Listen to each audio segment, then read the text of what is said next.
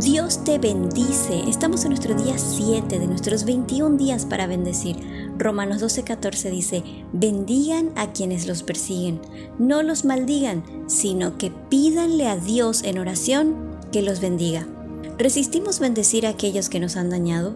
¿Estamos dispuestos a dejar los asuntos en las manos de Dios?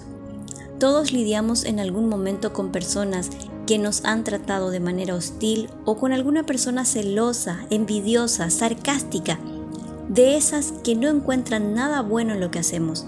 Si es una persona con la que no compartimos mucho, podemos pasar por alto. Pero ¿qué tal si es un compañero o una compañera de trabajo con quien tratamos gran parte del día? ¿O un pariente? ¿Cómo reaccionamos ante esto? Pablo nos da el antídoto perfecto para lidiar con esa situación. Él dice, no los maldigan. En otras palabras, no hablen mal de ellos.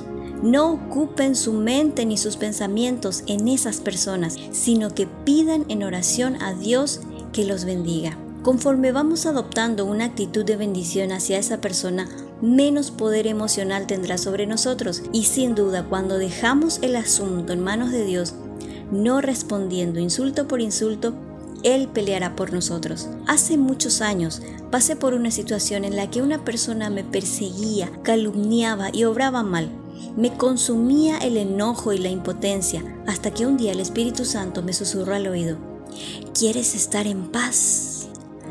Bendice a los que te persiguen. No lo sentía para nada, pero lo hice y cada vez que esta persona intentaba perjudicarme en el trabajo, yo la bendecía más. Cada vez el Señor iba sanando más mi corazón y su maldad no prevaleció, sino que nuestro buen Dios obró en justicia y salió a luz toda mentira. Job 31:29 dice, Nunca me alegré en la ruina de mis enemigos, ni me burlé de sus sufrimientos. Jamás me permití hablar mal de mis enemigos, ni desearles la muerte. Job fue un hombre con las mismas debilidades que nosotros. A pesar de eso, se determinó a ser íntegro. Dios lo reconoce como un hombre intachable y de absoluta integridad. ¿Te alegras con la ruina de aquellos que te persiguen? ¿Te burlas de su sufrimiento? ¿Te permites hablar mal de ellos? ¿O deseas la muerte para ellos? Vayamos a una pausa.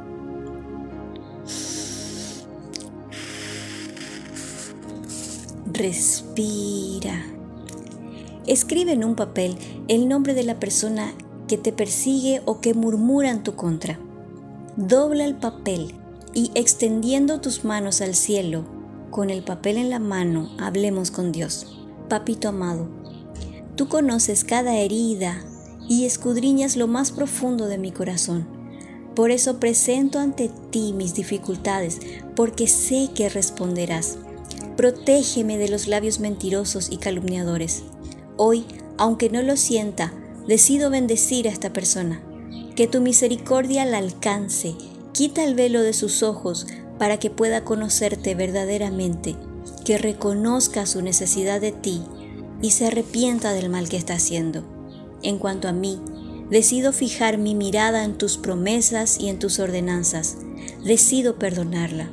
En el nombre de Jesús. Amén. Y recuerda Salmos 94, 22. El Señor es mi fortaleza, mi Dios y la roca que me protege.